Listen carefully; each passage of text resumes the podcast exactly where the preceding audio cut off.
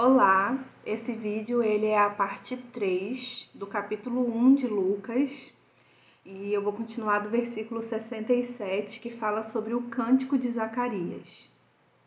Seu pai Zacarias foi cheio do Espírito Santo, cheio do Espírito Santo. E aqui já fica um alvo de oração, né, para que o Senhor nesse dia nos encha, e a gente seja cheio do Espírito Santo. E profetizou Louvado seja o Senhor, o Deus de Israel, porque visitou e redimiu o seu povo. Você já louvou ao Senhor hoje? Você já dançou para o Senhor hoje?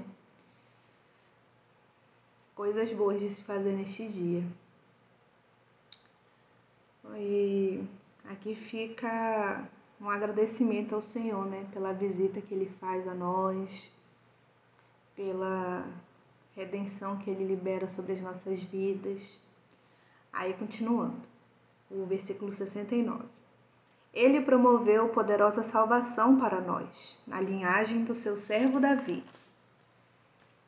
Como falará pelos seus santos profetas na antiguidade, salvando-nos dos nossos inimigos e da mão de todos os que o nos odeiam, para mostrar sua misericórdia aos nossos antepassados e lembrar sua santa aliança.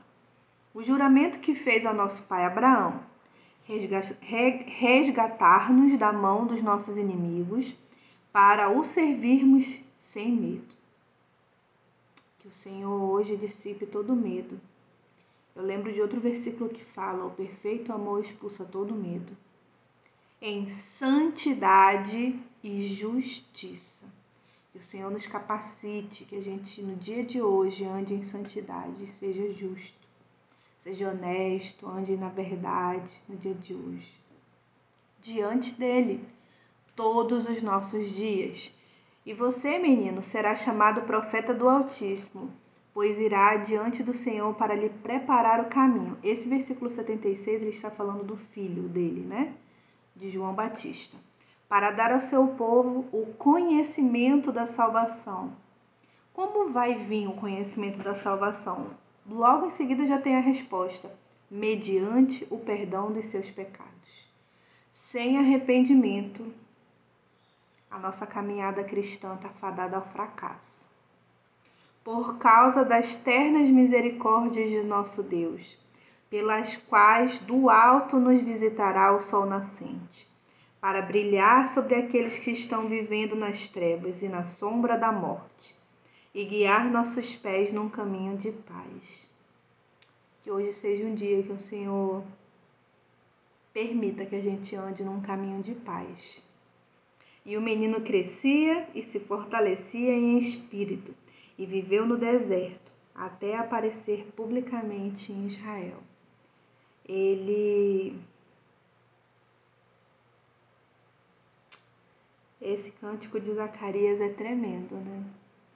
Eu, fico com as considerações finais sobre o versículo 80 mesmo. E o menino crescia e se fortalecia em espírito. Você sente que você está crescendo na sua caminhada cristã? Você está se fortalecendo no seu espírito? João Batista que deixa o exemplo, né? O pai de Zacarias profetiza isso sobre o filho, né? E o deserto não é para matar, né? É para nos fortalecer e forjar a gente para o nosso chamado, porque eu, eu vou reler aqui, ó. E viveu no deserto até aparecer publicamente a Israel. Que passagem tremenda, né? E aqui se encerram as considerações de Lucas capítulo 1.